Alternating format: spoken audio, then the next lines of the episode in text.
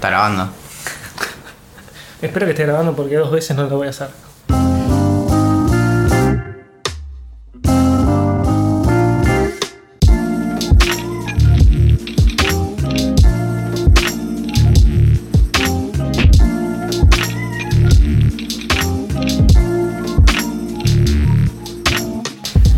Bienvenidos a Idea Millonaria, el podcast en el que vas a enterarte de todas las cosas que no tenés que hacer para volverte millonario. Yo pensé que iba a ser al revés igual. ¿Cómo estás, Axel? Bien, todo bien. Eh, muy cansado, mal dormido, así que si no te engancho muy bien las ideas y me las tenés que explicar siete veces, eh, es por eso. Es muy loco como viviendo en, en- en Buenos Aires y más en, en Palermo, cada vez las cosas se te hacen más lejanas, ¿no? Como de pronto ves Vicente López, uh, y, y- y pensás en, en- en la distancia y como, como Sí. dice Louis, cuando en los viajes antes en- de una costa a otra en Estados Unidos la gente se moría, tenía hijos, eh, se, se separaba y se unía con otras personas y demás. Sí. Y hoy pensamos, no, 40 minutos hasta otro lugar. Eh, eh, lo más loco es cuando Lejos, venís- lejos es Quilmes, que es donde yo vivía, no Vicente López. O Bariloche. Pero hay, hay algo muy loco, psicológico de los viajes que a mí a veces me, me da como menos fiaca pensar en, en tomarme, no sé, un bondi de 19 a 23 horas a, a Bariloche que irme a, a Sí. más. Sí, bueno, yo durante muchísimos años viajé muy seguido a Santa Fe, Claro. porque mi novia es de allá, eh, y el viaje dura alrededor de entre 6 y 7 horas. Eh, si vas en auto 5, si vas en colectivo 6 o 7, 6 y Mm. medio. Em, y es lo que me pasaba, es lo, que- lo, que- vos decías es lo que me pasaba. Para mí era mucho más complejo tomarme el colectivo desde Quilmes a Capital para una reunión, ir a trabajar o lo que sea, que, irme a Santa Fe y viajar 6 horas. Mentalmente te lo, preparás diferente y aparte te estás tomando unas mini vacaciones. O sea, subirte un colectivo o un avión que te va a llevar, por más que sea muy cerca, eh, viajar un par de horas es como que te cambia el, entorno y te permite como... A mí me genera como un descanso mental. Creo que también hay algo de, de la, la garantía que tenés del viaje. Por ejemplo, no sé, cuando tenés un viaje muy largo, igual ya te estoy hablando, no sé, 10 horas, pero incluso 6 horas, Mar del Plata, lo que sea, ya sabes que vas a poder estar ahí sentado, vas a poder leer, básicamente podés programarte el viaje. Algo Sí. que pasa con los viajes largos acá a veces es que, por ejemplo, no sé, eh, de, un- de una punta a otra dentro de Capital, quizás estás una hora viajando pero parado. O Sí, sí, sin, sin poder hacer nada más que estar parado. Claro, y tipo ya incluso, no sé, querés agarrar un libro y molestás al que tenés al lado. Y si no, estás con una sola mano y el celular y ahora Sí, las pantallas miden de- 10 metros de ancho, no te alcanzan los deditos para tipear. Sí, no empecemos a bardear a los celulares, te lo pido por favor, Valentín. Me, gu- me gustaba la época en la que el celular entraba en el bolsillo, por ejemplo. Sí. Bien, recibimos algunas eh, sugerencias sobre el primer capítulo de, de Idea Millonaria. Eh, empezamos a, a recibir sus comentarios. Queremos aclarar que por más que nos pese a todos los que estamos en este programa, en este podcast, eh, no trata acerca de Westworld. Creo que dimos todo lo que teníamos para dar acerca de Westworld Sí. en aquella gloriosa primera temporada de Placeres Violentos. Supongo que habrá otros lugares en donde se podrán satisfacer las necesidades Sí, es que tampoco, tampoco hay mucho más. O sea, indagamos tanto, tanto, tanto que ya seguir hablando de Westworld es como buscar cosas donde ya está, ya escarbamos demasiado. Igual nada, va a venir la tercera temporada y vamos a hablar de nuevo de Westworld. Vamos a investigar tanto de Westworld como lo hacíamos. Y va a haber teoría falopa también, pero bueno. Claro, y también fue, fue- se trató como una especie de, de comprobación de que es imposible caerle bien a todos. Porque cuando hicimos el, el podcast de Placeres Violentos surgía el comentario de, che, los quiero escuchar a ustedes dos hablar de cosas, pero no vi ningún capítulo, los puedo escuchar igual. ¿Tiene spoilers? Fue otra Claro. pregunta. Y sí, bueno, y ahora que no hablamos de Westworld, ¿Quieren Westworld? Claro. Aprovechamos también en estos días para, para abrirnos una, una cuenta de Twitter eh, en donde nos idea millonaria estaba tomada, idea guion bajo millonario estaba millonaria estaba tomado, idea millonaria guion bajo estaba tomada también, así que Era más quedó- fácil cambiarle el nombre al podcast que crear un usuario. y ya era tarde. Pero créeme que lo evaluamos. Así que quedó idea millonaria con una al final. Ah, una la P de podcast, claro. Y no se, ni siquiera se podía agregar una P más para que fuera un chiste, sino que realmente quedaba la P sola ahí, Claro. porque ese es el límite de, de De caracteres. caracteres. Igual, a esta altura, no sé, pasa algo raro con los usuarios, que es que en realidad puedes buscarlo también. Sí, o obvio. sea, sí, ves el eh, logo y chao. y lo mismo Instagram, ahí sí es Idea Millonaria Podcast. Eh, no sabemos qué uso le daremos a las redes sociales, pero mejor tenerlas nosotros que la siguiente persona. También en Facebook, no sé quién sigue en Facebook, además de nuestro amigo personal Mark Zuckerberg, pero nos encuentran como... Idea millonaria. Y además tenemos un poco de hambre. Pero... Así que manden, Eso- manden salamines. Sí, send salamines. Em, tenemos una sección hoy que se llama No laburar hoy, que es una sección en la que vamos a, a evaluar todas las semanas qué se puede hacer en estos días para dejar de trabajar y vivir de rentas o de lo más parecido que Puede desaparecer la sección la semana que viene. Esto es un, eh, un pequeño ingenierito que va mutando. Así que quizás la semana que viene deje de ser un ingeniero y pase a ser un periodista. Yo creo que si algo nos, nos caracteriza es, es nuestra continuidad y nuestra regularidad en todo lo que hacemos. Exacto. Así que eh, a partir de hoy se estrena la sección No Laburar Hoy de forma fija, absolutamente todas las semanas a partir de este momento. Bueno, básicamente eh, se me ocurrió hablar un poco sobre los Fire, que eh, Fire es... eh, Es una banda de los 80 no, no. que O puede ser que sí, pero no voy a hablar de la banda. Em, FIRE significa Financial Independence Retire Early, que es algo así como eh, independencia financiera, eh, retirarse tempranamente. Eh, es un movimiento millennial. Te, cu- te cuento que lo empecé a investigar porque primero no quiero trabajar toda mi vida. o sea, mientras antes me retire mejor. Pero nada, lo, empecé a investigar porque estoy haciendo una nota de producción bastante larga eh, al respecto. Y hablé con mucha gente yankee sobre todo. Porque, mm, bueno, lo que reza este, este movimiento millennial básicamente es que son jóvenes que empezaron a trabajar alrededor de los 18 o 20 años con laburos muy buenos y que tienen la intención de retirarse cuando son jóvenes. Idealmente a los 30, cuando continúan siendo muy jóvenes, para hacer las cosas que más les gusta. Puede ser, la mayoría de estas personas usualmente eh, viajan por el mundo, pero también hay otras personas que se dedican a hacer cosas para sus hogares, a leer, a estudiar. eh, mucho, ahí está muy relacionado al movimiento do it yourself, porque hay que ahorrar tanto que comprarse cosas nuevas es como medio una locura.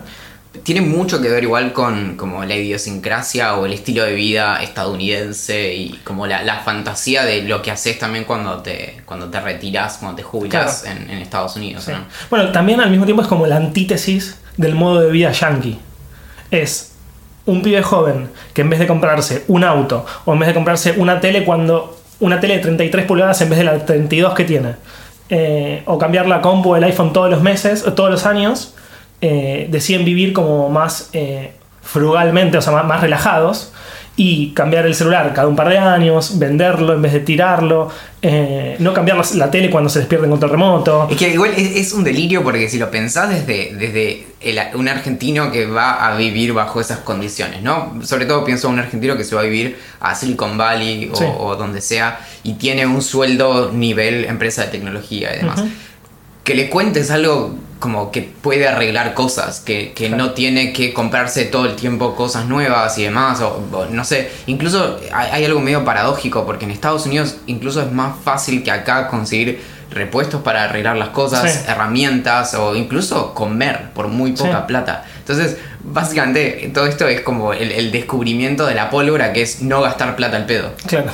Sí, que es como vivimos la mayoría de las personas que vivimos, eh, al menos en Argentina, que es mi experiencia, es el único lugar donde viví.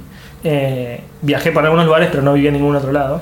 Y nada, nosotros vivimos de esa manera. O sea, si se te rompe algo, la primera intención es arreglarlo, no tirarlo a la calle y, y comprarte una cosa nueva, un producto nuevo. O sea, desde, desde algo tecnológico hasta un sillón, una cama, whatever.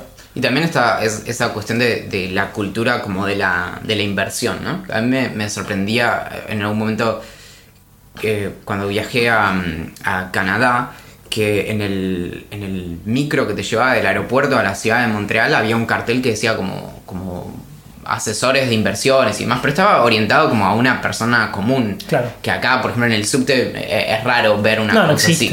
Y sobre todo también porque eh, lo que necesitas para invertir es, es relativamente poco dinero también. Claro. Que eso es un tema que supongo Claro. que exploraremos. Bueno, en- son en el dos cosas. Hay dos detalles que, que- que son clave en este movimiento.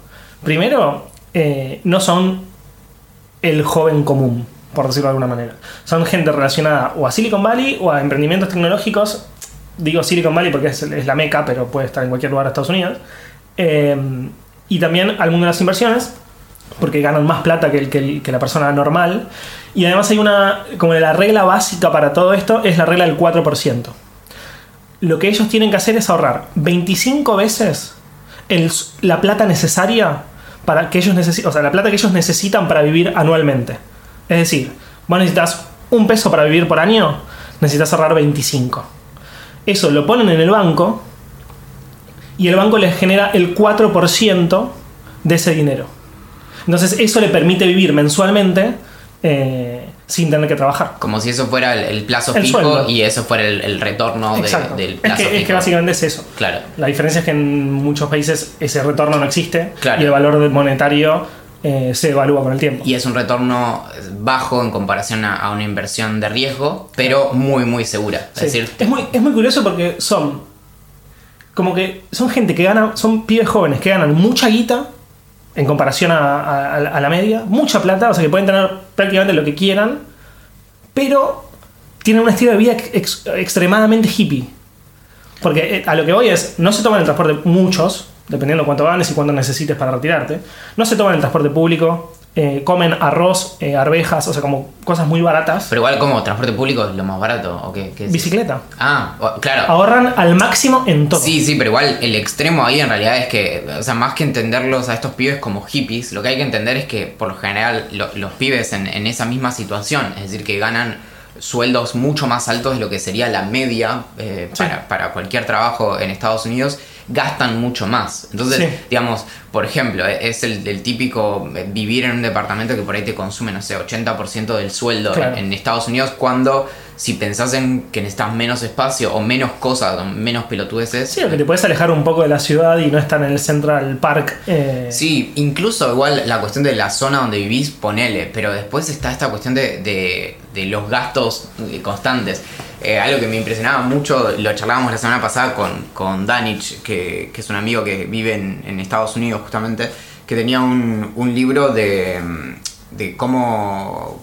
Era algo así como volverse rico, ¿no? Sí. Así. Y el, el primer consejo que tenía, él, eran como 10 consejos en el libro. Y el primer consejo era eh, no te endeudes con la tarjeta de crédito. Claro. Que, que es algo, si querés, básico, justamente. Es que es lo primero que te dicen, no sé, bueno, al menos mis padres lo primero que me dijeron es como usala, pero usala con, con la plata, o sea, vos ganando la plata suficiente para poder gastar eso y pagarlo, digamos. Claro, cancelar el- lo que gastaste con la tarjeta. Acá es muy, o sea, es muy normal como pagar una tarjeta con otra, o sea, Claro, sacar varias y- tarjetas. y, bueno, el, todo el, el asunto de la compra de deudas entre empresas es impresionante. Hay un segmento de John Oliver justamente acerca de, de la cuestión de, de deudas y eso. Pero es muy común gastar, como si te dijera, tres veces más de lo que puedes pagar ese mes. Y, como- y no solo eso, sino que además la cuestión de, de la universidad en Estados Unidos es clave respecto de que vos, en el momento que arrancás la universidad, ya estás endeudado quizás 100 mil dólares. Sí, no, es una locura. Eh, y eso lo terminás de pagar a los 50 años Claro. o lo que sea. Y bueno, nada, está todo estructurado alrededor Sí. de eso. Entonces, lo revolucionario de estos pibes es que ganan mucha plata, y no la despilfarran. claro. Sí. Y sí, y Sí, alrededor de es muy eso. zarpado, es muy zarpado. Y aparte, imagínate, digo, 30 años, o sea, más joven que yo. Yo me siento muy joven todavía.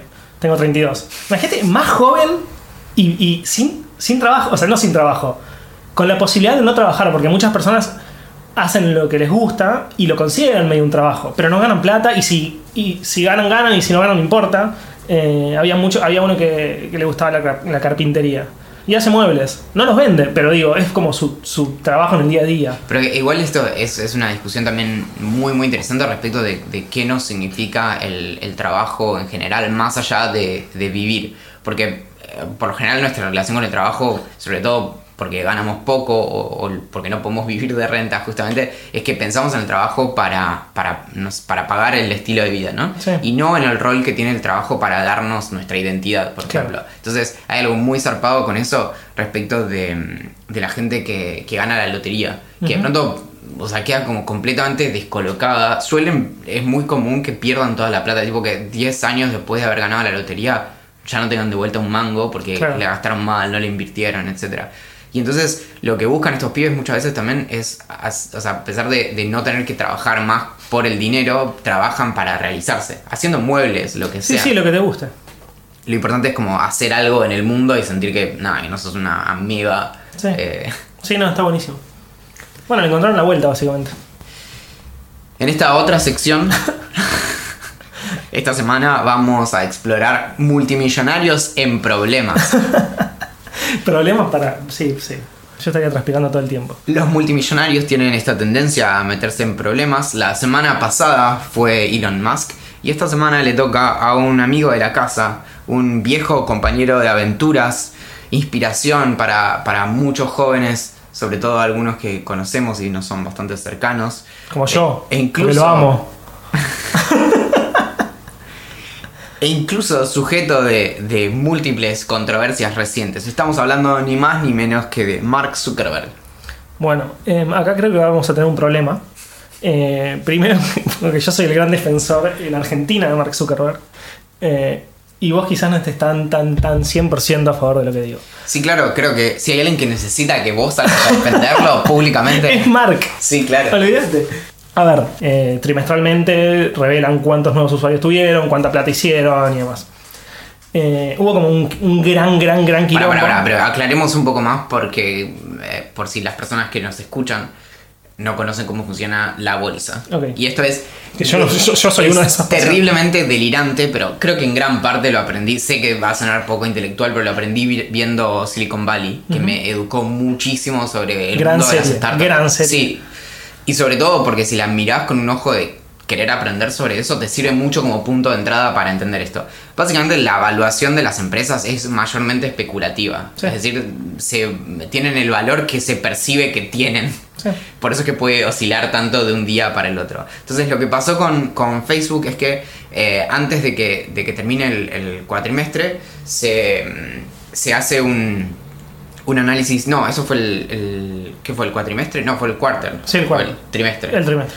Eh, se hace un análisis, una expectativa de qué es lo que va a pasar. O sea, básicamente, qué es lo que se espera que se presente. Ajá. Entonces eso hace que se especule con cuál va a ser el valor de las acciones Claro. y demás. En este caso, corregime si me equivoco, se había especulado, los analistas pensaban que iba a tener más ganancias que las que tuvo, más usuarios. Eh, el, el gran problema fueron los usuarios. Claro. Eh, es así, en Canadá y Estados Unidos, que es como el principal mercado de, Facebook, eh, no alcanzaron ese número y no, no lo alcanzaron, sino no sumaron nuevos usuarios.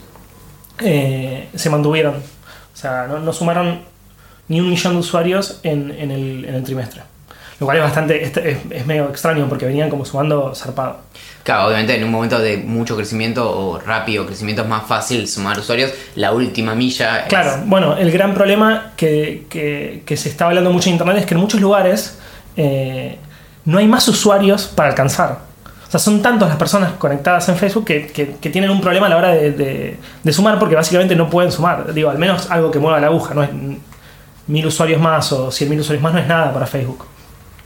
Después, eh, en Europa, por, por el tema más de la, de la GDPR, o sea, de la ley.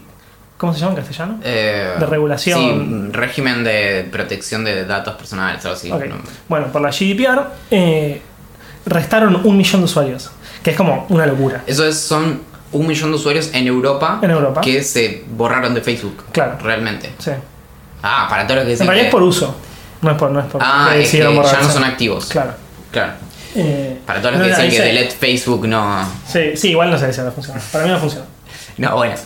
Bueno, entonces, teniendo, bueno, por, por, por este, por esto, como esta falta de, de numeritos para poder, para poder llegar a lo que se había acordado, o sea, lo que se había estipulado, eh, perdieron una cantidad de guita en bolsa, pero brutal. Claro, básicamente no se cumple con las expectativas, se decepciona en la Claro, el bolsa. Y el, el mercado con su mano invisible te pega una cachetada. Exacto. Básicamente. Bueno, acá básicamente significa que cayeron las acciones zarpado.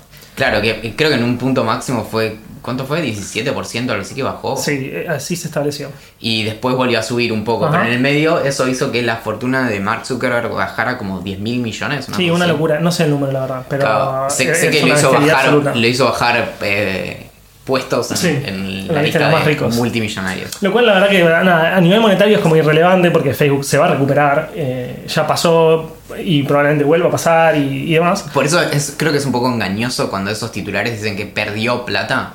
Porque, o sea, la, la evaluación baja y vuelve a subir. De hecho, cuando fue lo de Cambridge Analytica, bajaron las acciones Sí. y después volvieron a, A los subir. dos meses estuvieron más arriba de lo que estaba originalmente. Exacto, entonces, digamos, lo perdiste en ese momento, pero si esperás, y en ese sentido, no quiero abrir este tema, pero con Bitcoin pasa algo parecido. Obvio. Hay un momento en el que estás ganando, si compraste a 8 mil dólares, por ejemplo, bajó, perdiste plata, pero si después subió a 9 mil, Sí, estás sí, por encima. está ¿no? claro.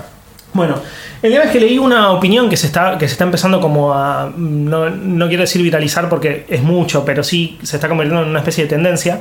Que lo que se dice es que Mark Zuckerberg es la persona más poderosa que tuvo la historia de la humanidad.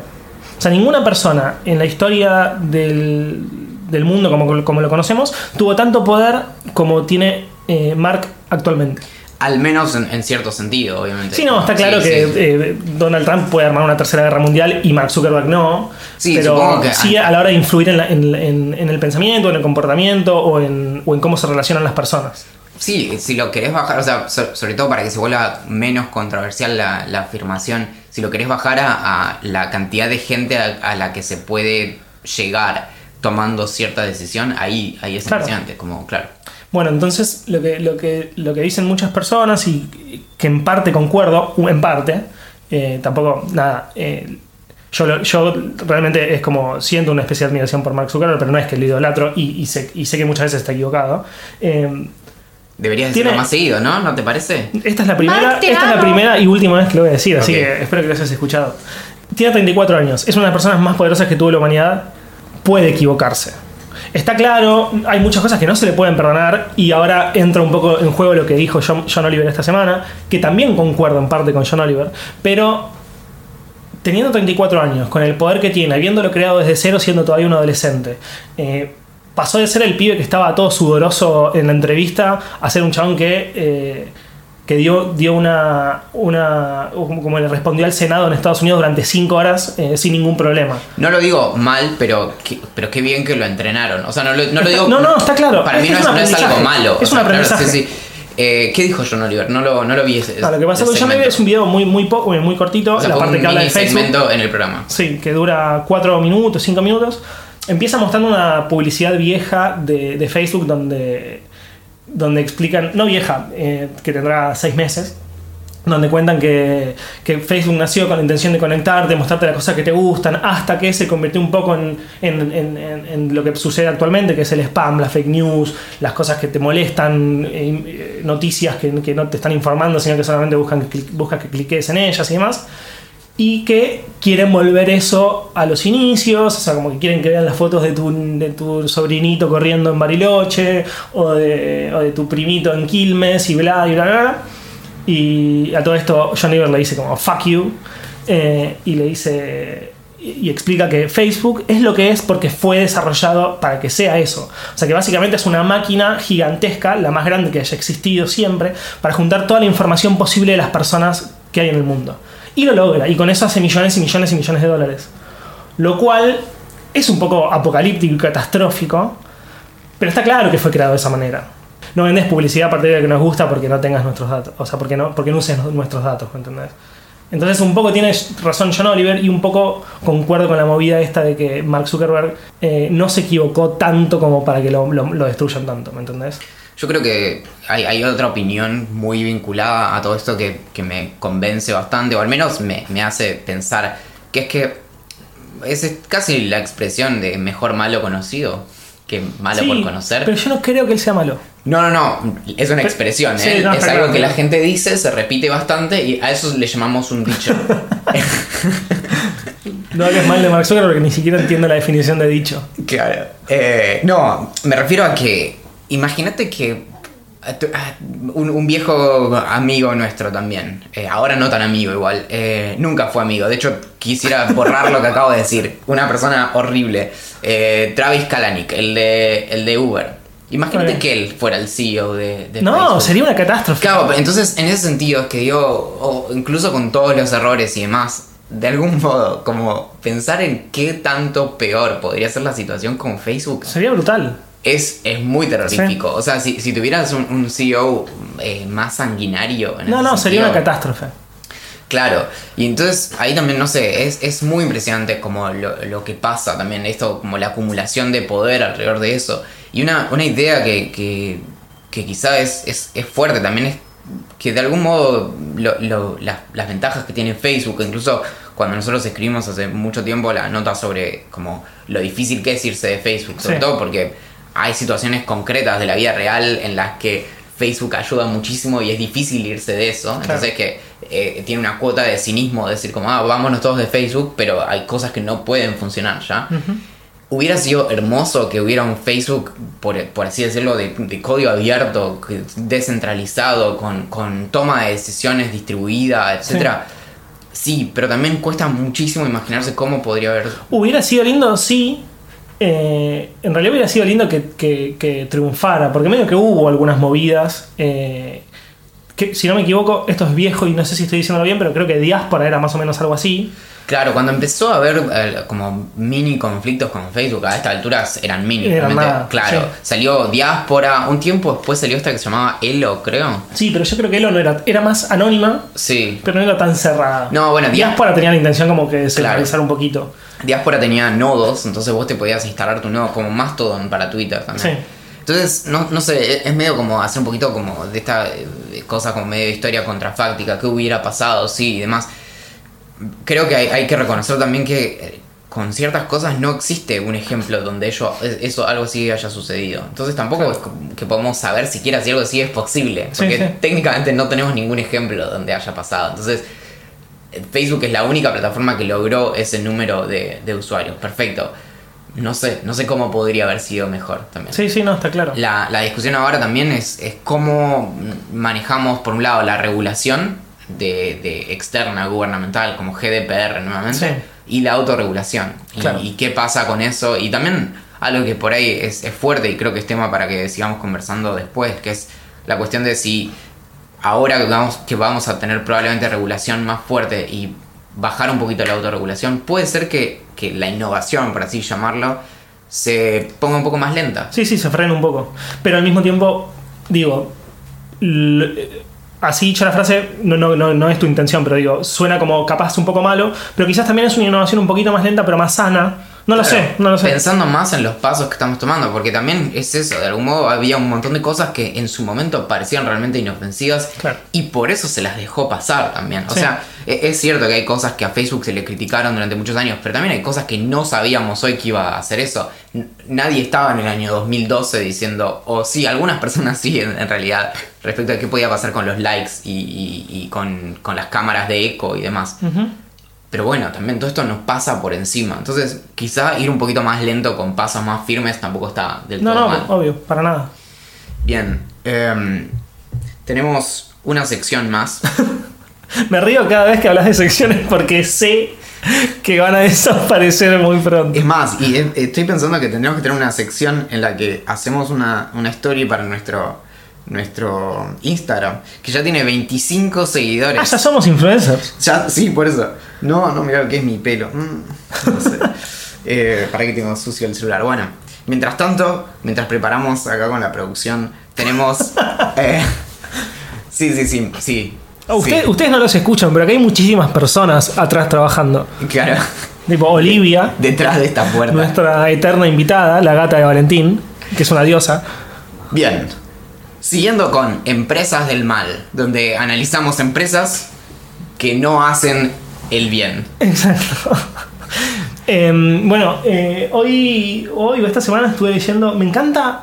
Me encanta como el mundo de los. Ya de movida me encanta el mundo de los hackers. Digo, yo crecí con la intención de crear un virus que, borra- que robara los centavitos y de las cuentas bancarias que sobraban y me lo depositaran en las mías. Tipo, que nadie nunca la- detectara. Y que nadie nunca lo detectara y yo fuese como un super viajero pues, ganando millones de dólares sin hacer nada más que haber creado ese virus. Obviamente ese día le saqué una película. Pero no, es- no está tan alejado de la realidad. Y... Tengo una gran anécdota sobre, sobre eso mismo, no sé si la cuento ahora o en otro momento, eh, que alguien me hizo creer que un amigo de él eh, había hecho esa misma estafa en, en España. ¿Sabes qué? Es, es como. mm, Es como una leyenda urbana en el mundo tecnológico. Creo que está- todos conocen a Todos, alguien que exacto. hizo eso. La, la persona que me lo comentó que, que era yo súper pendejo y, y leía sobre hacking en internet y no entendía absolutamente nada. Hackemate.com.ar, escúchame. Claro, obvio. Y la persona que me lo contó me dijo como, yo lo conozco. No es que no es que un amigo de un amigo me lo contó. Yo conozco el chabón que hizo esto. Y dije, no, guau, quiero eso. Bueno, me, me gusta, me gusta, ahora que lo, lo entiendo un poquito más, me gusta cuando en mundos en los que el hacking o los hackers están completamente alejados, o sea, como que no- ni siquiera se, se relacionarían, como que se meten, como que misteriosamente llegaron ahí, digamos. Básicamente, eh, hay una empresa que se llama JPay, que es la empresa del mal, eh, que hace como tablets medio De esta semana. de esta semana. Que, son, que, que- que hace, soft, hace mm, hardware eh, porón, o sea, crea estas, estas tablets que son una mierda que te las compras y en el lapso de un año no te sirven más.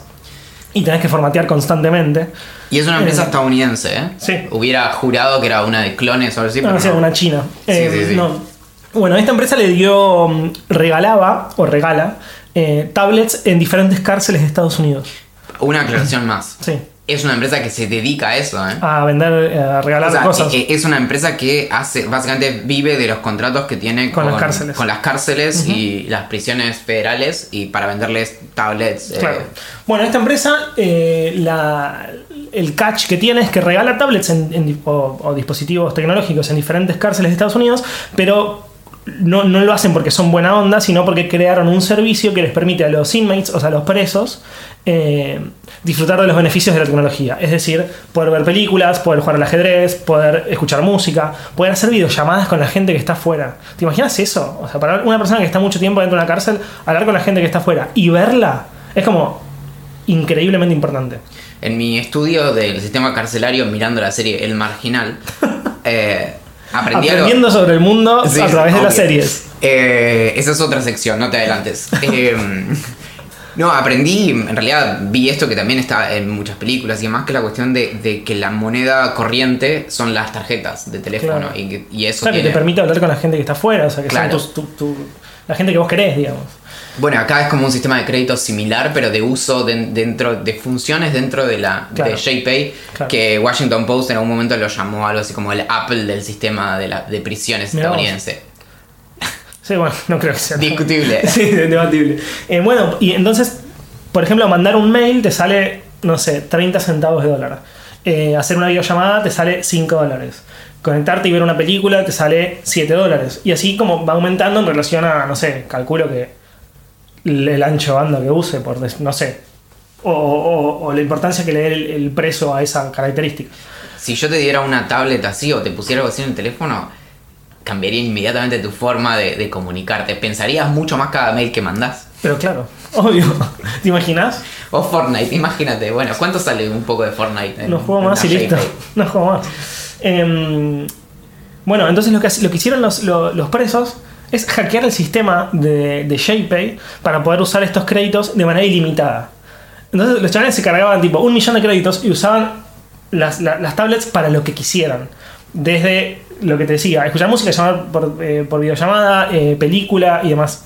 Los chavales usaron tanto este sistema, o sea, esta manera de hackear el, el sistema y lo utilizaron tanto que sumaron un gasto de 225 mil dólares.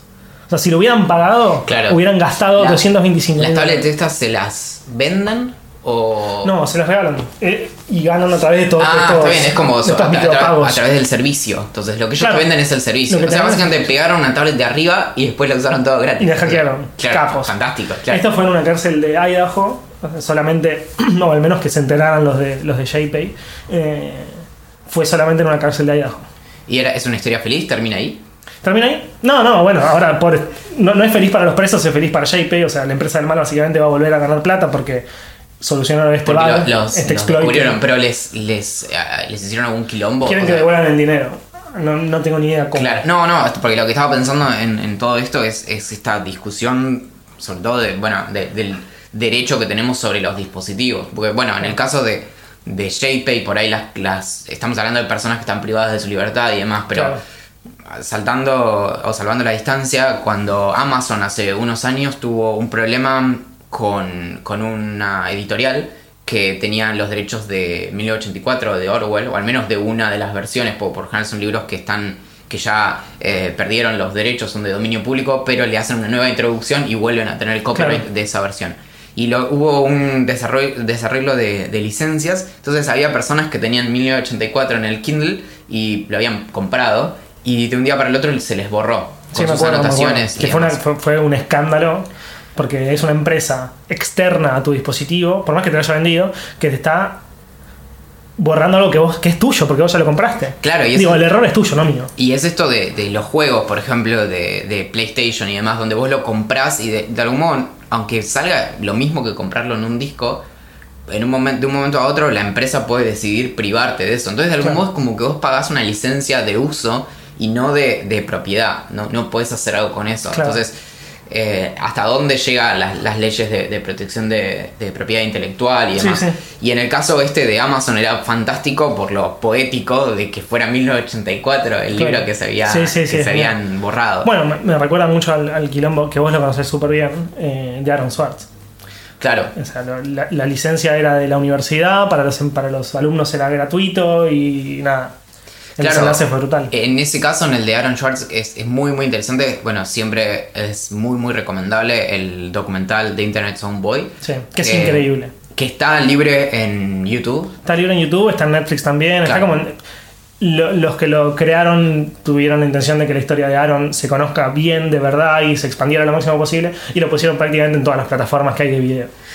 Y bueno, ahí lo, que pasó con Aaron Schwartz es que él había puesto una, una laptop en, el, en un sótano del MIT donde él estaba, no estaba estudiando, estaba como con un acuerdo de, de una, con- como acuerdo de colaboración, una cosa así.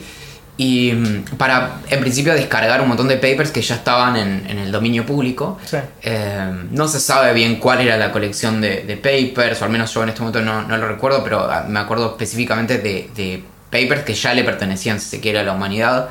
Y en vez de eh, cortarle el acceso cuando lo descubrieron y decirle, che, no hagas más esto, decidieron mantenerle el acceso para hacerle una trampa y eh, agarrarlo en, en la cámara cuando, claro, cuando fuera a buscar la laptop.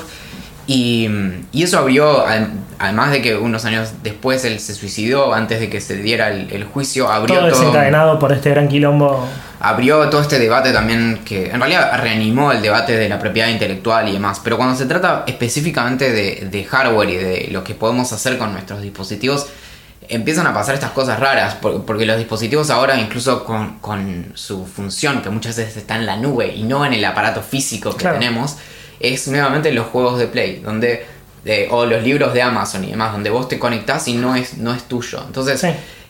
Me pregunto hasta dónde eh, se puede llevar eso, en este caso en particular con lo de las cárceles, respecto de, de cuánto los pueden perseguir. Claro. Si ellos hicieron algo ahí adentro. Claro. Y por lo general el problema es que las, las, las limitaciones que tienen técnicas para este tipo de, de cosas eh, son a veces controversiales, porque está la, la cuestión de, la, de proteger la, la propiedad intelectual de lo que se está consumiendo, pero al mismo tiempo hasta dónde vos podés meter mano en el dispositivo que tenés, hasta dónde llega Sí, la sí, protección. sí, sí, hasta dónde es tuyo. Claro, a tal punto de que eh, se, se quiso hacer muchas veces que desarmar las cosas sea ilegal. Es decir, directamente sacarle la tapa a algo y mirar adentro. Ah, es una Entonces, locura. ¿de qué sos dueño realmente? Si no podés sacarle los tornillos y, y mirar. No, es una locura. Algo que se viene discutiendo alrededor de, de- de hasta dónde somos dueños de las cosas que compramos es esto del derecho a reparar también. Que tiene que ver con no solo el, el liberar conocimiento técnico o documentación o incluso el tipo de tornillos que usan, eh, no sé, las Macs o, o las MacBooks o, o lo que sea, sino qué pasa eh, si, si uno se, se- mete ahí y lo arregla. Entonces hay, hay- hay muchos ejemplos, pero hay uno muy muy interesante que tiene que ver con, con los hackers de tractores. Eso es increíble.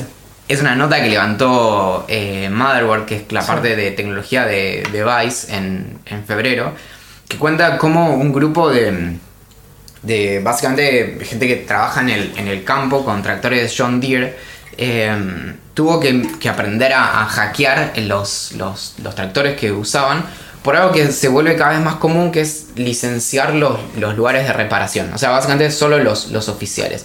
Y eso muchas veces se logra de forma técnica. El nivel de policía que tenés que ser para hacer eso. se, se te ve la marca de la gorra, ¿no? Claro, pero aparte, boludo, o sea. La tenés esto- pegada con la gotita no, en la la sacás, cabeza. no te la sacás ni siquiera después de haber vendido un tractor que debe, o sea, debe costar, no sé, boludo, 200 mil dólares. No, la verdad no tengo ni idea, capaz sale el triple o me- mucho menos. No, y, lo- Digo, y lo los compré, repuestos. es mío. Y los repuestos son, son, son carísimos Claro. también.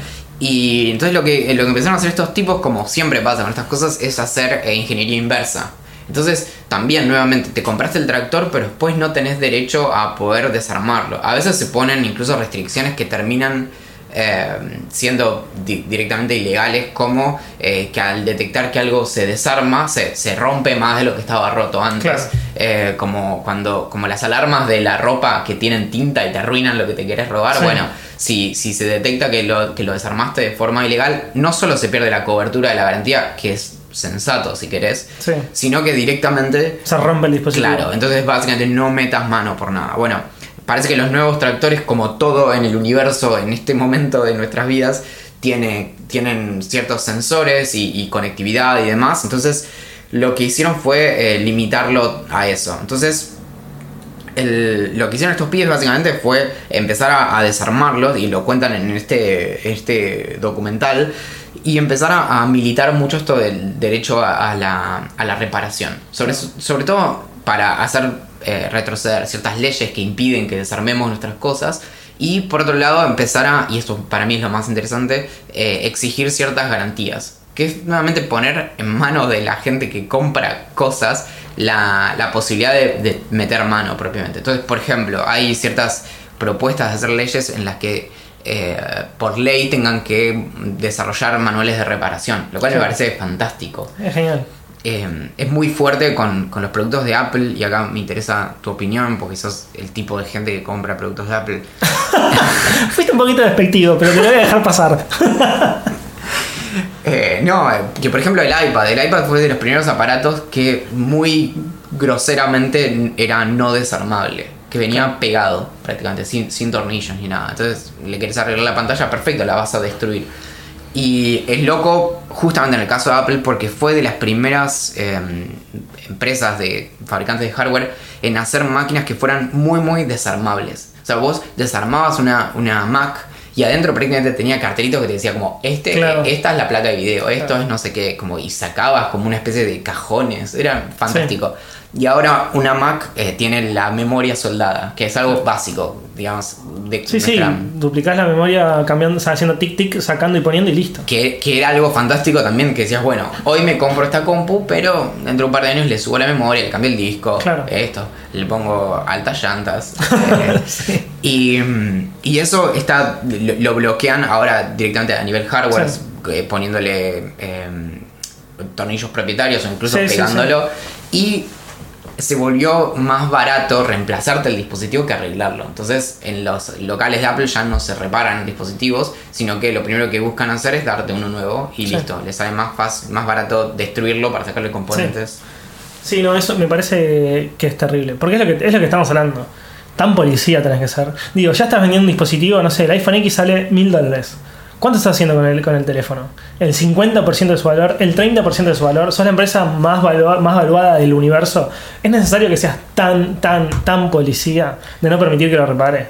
Yo quiero, quiero defender a Apple porque veo que lo estás atacando injustamente. Y lo que te quiero decir en defensa de Apple es que también es cierto que para hacer ciertos dispositivos, nuevamente como el iPad, te conviene, por una cuestión de diseño, hacerlo todo pegado. Claro, bueno, eso sí lo defiendo. Por ejemplo, la, MacBook, la Unibody. La Unibody o la, la, MacBook Air. Son dispositivos que mm, no se pueden reparar la mayoría de las veces, dependiendo de lo que se te rompa en realidad, porque básicamente está unido, está como, no soldado, pero es solamente una gran placa, digamos, de aluminio. Eh, por eso se llama unibody, porque es de un solo cuerpo. Y, mm, y es perfecto. O sea, yo soy el tipo de persona que compra los dispositivos de Apple no porque sea una empresa cerrada, porque eso es lo que más odio, sino porque sus dispositivos son perfectos. O sea, no hay nada que le puedas mejorar a, determinados dispositivos. Quizás con el paso del tiempo salen algunos que son mejores y más, pero Apple como que siempre los va superando. Em, y no solamente en hardware, que son increíbles, porque no sé si hoy sí, hoy tenés algunas de Xiaomi que están muy buenas y demás, pero hasta hace un tiempo no había ninguna computadora que puedas compararla con las MacBook Pro las Unibody. O la MacBook Air, que fue la primera. ¿Y con esa máquina que tiene forma de cenicero? ¿Cuál? La Mac Pro, el último modelo de Mac Pro es básicamente es idéntico a un cenicero. En este momento le vamos a dar unos segundos para que googleen Mac Pro y se fijen. No, eso es un asco. ya sé cuál decís. Ah, ya sé cuál decís. Bueno, todos nos Eso es un asco. Igual, igual no voy a defender a Apple. no, voy a defender a Apple. falta que te pase el cassette en donde decís que es perfecto no, y no, se equivocan. Eh, está, está claro que todos se equivocan. Apple es una, es, es una empresa que se equivoca y tiene errores. Bueno, pero todos. ah, justamente- De hecho, el primer, hace un tiempo, ¿te acuerdas que un iPhone te lo metías en el bolsillo y se doblaba? O sea, y encima no lo reconocían, lo- tardaron como meses en reconocerlo. Ah. Te prendo fuego las, las Apple Store. Dame otro teléfono, te rompo todo. Qué fácil es hacer que cambies de opinión en cuestión de segundos. No, Te diste no, vuelta no. como una tortilla. No, lo que digo es, a nivel diseño no hay ninguna otra empresa que ni siquiera le pise los talones a Apple. Son, la- bien. son la mejor empresa. Concedido. Y a nivel software, eh, muchas cosas son una mierda, como iTunes. Es indefendible por ninguna. O sea, nadie puede defender iTunes. Pero iOS, Mac, eh, macOS, eh, son, son software que son casi perfectos. Vamos a, vamos a dedicarle un, un- un episodio a, a- a la cuestión del diseño de, de Apple, porque la historia del diseño de Apple es, es fantástica. Pero lo, lo- lo que me interesaba ver qué, qué opinabas de eso es, es esta puja entre el, el diseño como fantástico, perfecto, hermoso y demás, y la reparabilidad. Que es algo que me pregunté mucho justamente frente al iPad, que cuando salió el primer iPad, iFixit, que suele darle un, un- Sí. un rating de, de reparabilidad, le daba 2 de 10. O sea, por Sí. poco no tenía Sí, sí, uno. es imposible.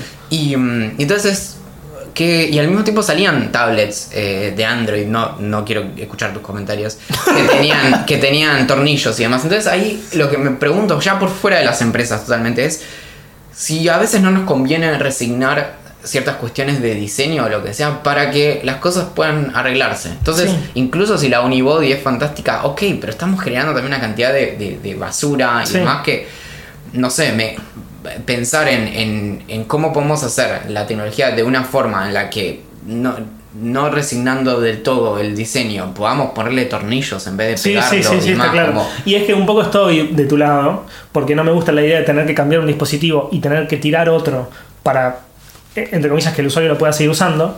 Lo que vos decías, vos llevas un iPhone roto y te tienen, muchas veces te dan otro en vez de repararlo, eh, por una cuestión de desecho. No, y, y la obsolescencia también está viniendo hoy principalmente del, del software. O sea, algo que hemos hablado muchas veces, pero que es la cuestión de que los celulares ya no te dan casi nada nuevo. Sí. O sea, la- la- lo que fue como, wow, tiene dos cámaras, perfecto, ya está. Tiene Sí. huella digital, perfecto. No sé, tiene una pantalla Sí, gigantesca. no, hoy, bueno, a mí lo que me pasó, eh, esta es la primera vez en muchos años. Yo usualmente lo que hago es cambio el iPhone cuando sale el nuevo. O sea, vendo, vendo el que tengo actualmente y me compro el otro. Para ir suplantándolo. ¿Cómo se Principalmente. siente ser millonario? no, no, no es por eso, es porque lo vendo. Vendo, el- vendo, vendo el que ya tengo. Em, qué, buena, qué buena onda sería ser millonario, ¿no? Y poder comprarme un nuevo iPhone sin vender el que tengo. Em, O tener el piloncito de iPhones en casa. eso me Como, encantaría, ah. que le sacas la foto. Me encantaría tener el pilón de iPhone, pero tengo, ningún, tengo solo que tengo en el bolsillo. No, pero ¿sabes que por ahí podemos comprar las cajas vacías en Mercado Libre? Y, Y, tenemos el un piloncito de cajas. De cajas, sí, Sí. me gusta. Em, me olvidé que te iba a decir. Ah, e- es esto. Es, es la primera vez desde que yo tengo iPhone que no lo cambio en el, al año siguiente. O sea, yo no tengo hoy el iPhone X. Me parece un teléfono de la hostia, o sea, es zarpado. Tiene algunas cosas que son espectaculares, como el sensor 3D en la parte delantera y el diseño que es único y todo lo que vos quieras. Pero no me dio nada tan zarpado para que yo diga como, listo, vendo el que tengo y lo compro.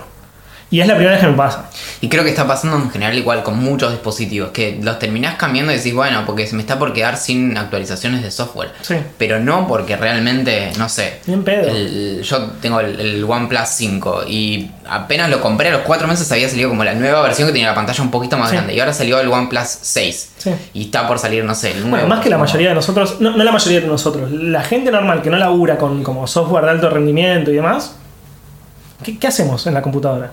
Nuestro sistema operativo, entre comillas, es Chrome. O, es, Bueno. o es Firefox. Yo escribo, escribo en Google Drive. Mails para trabajar. Cada tanto uso Slack. To-Do List es una, es una extensión de Chrome. No, no tengo nada fuera de mi navegador. Entonces la realidad es que no necesito una computadora tan potente.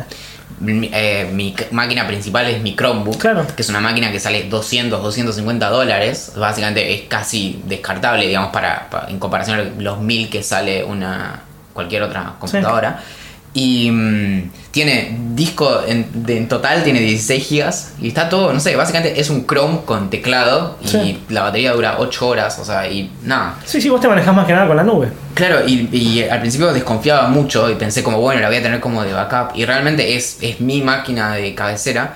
Y en ese sentido, lo que tiene la Chromebook es que tiene garantizadísimo las actualizaciones. O sea, las. Chromebooks de hace 5 años se siguen actualizando Claro. y a lo sumo te van un poquito más lentas, pero no es porque te hayan soltado la mano. Claro. Eso es crucial. Sí, sí, sí. hardware- Realmente tu hardware se está quedando un poco en el tiempo. Más que, o sea, y más que se actualiza más que Android en ese sentido. Claro. Eh, Bueno, y una de las cosas que está bueno de eso es que al ser una computadora tan tan barata, no hace falta comandar. Yo con mi MacBook es como no tomo agua cerca de la MacBook. La guardo en la funda cada vez que salgo de casa. A veces dale, ya, ya no quiero hacer eso, ¿me entendés? claro. Y con una computadora de 250 dólares, si bien es una moneda, porque digo, es plata. Es, pero un celular es más eh, caro. Un celular es. El iPhone, el iPhone X sale mil dólares, boludo. Claro. Mil dólares. Y vos y con el iPhone, Y una, y una una- MacBook empieza en mil y dólares. una o sea. MacBook, sí, la más barata sale mil dólares y una potable, tipo mil, 1300 dólares.